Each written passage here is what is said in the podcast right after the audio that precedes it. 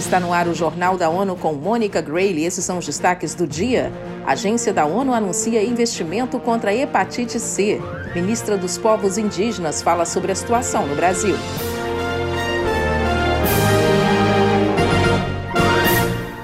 Agência Global de Saúde, Unitaid, anunciou um compromisso de 31 milhões de dólares para prevenir a hepatite C entre pessoas que injetam drogas e outros grupos de risco, como presidiários. Mayra Lopes tem os detalhes. Segundo o porta-voz da entidade, Hervé Verhossel, as ferramentas e abordagens de prevenção também ajudarão a reduzir a transmissão de outras doenças, incluindo o HIV. Ele explica que, embora as pessoas que injetam drogas representem apenas 10% dos 58 milhões de pessoas infectadas com hepatite C em todo o mundo, essa é a causa de 43% de todas as novas infecções. O financiamento da Unitaid apoiará a integração do teste e tratamento da hepatite C nos programas de redução de danos e testará o uso de dois novos produtos para prevenir a infecção: seringas especiais e novas formulações de buprenorfina, medicamento usado para tratar dependência de opioides. Da ONU News em Nova York, Mayra Lopes. Medicamentos antivirais de ação direta são eficazes na cura de 95% de todas as infecções por hepatite C, mas a maioria das pessoas afetadas não tem acesso.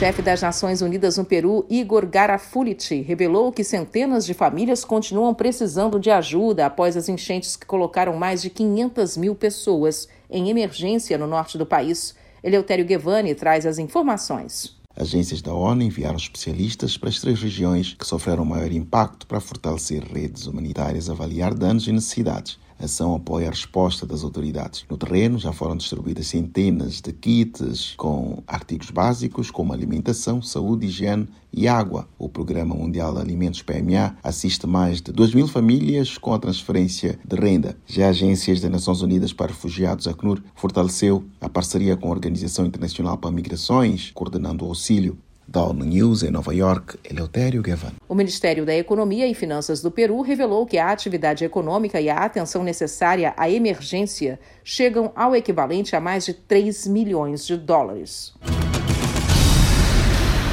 Embora a trégua no Iêmen tenha expirado, ela ainda rende resultados positivos. Uma recente troca de prisioneiros despertou esperança, como afirmou o enviado especial da ONU ao país, Hans Grundberg.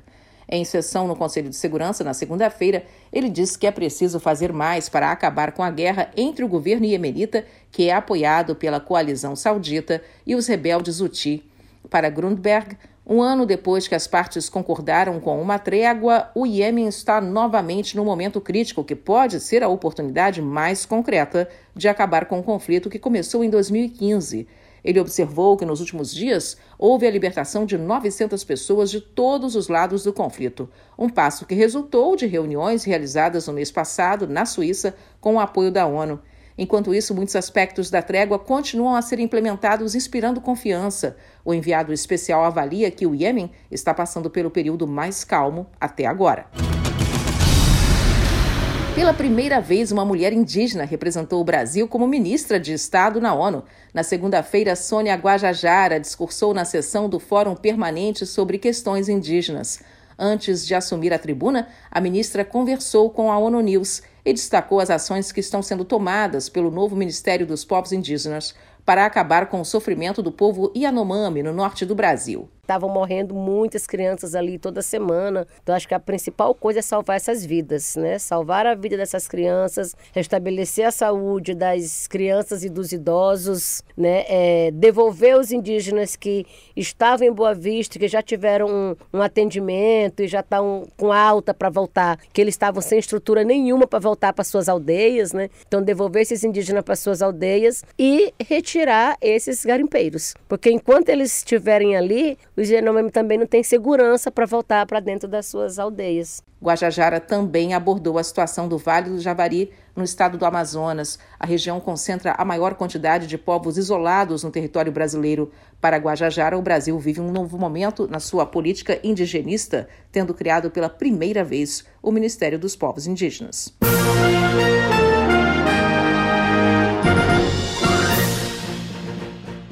Este foi o Jornal da ONU. Mais informações na nossa página news.un.org/pt e nas nossas redes sociais. Siga a gente no Twitter, arroba ONU News.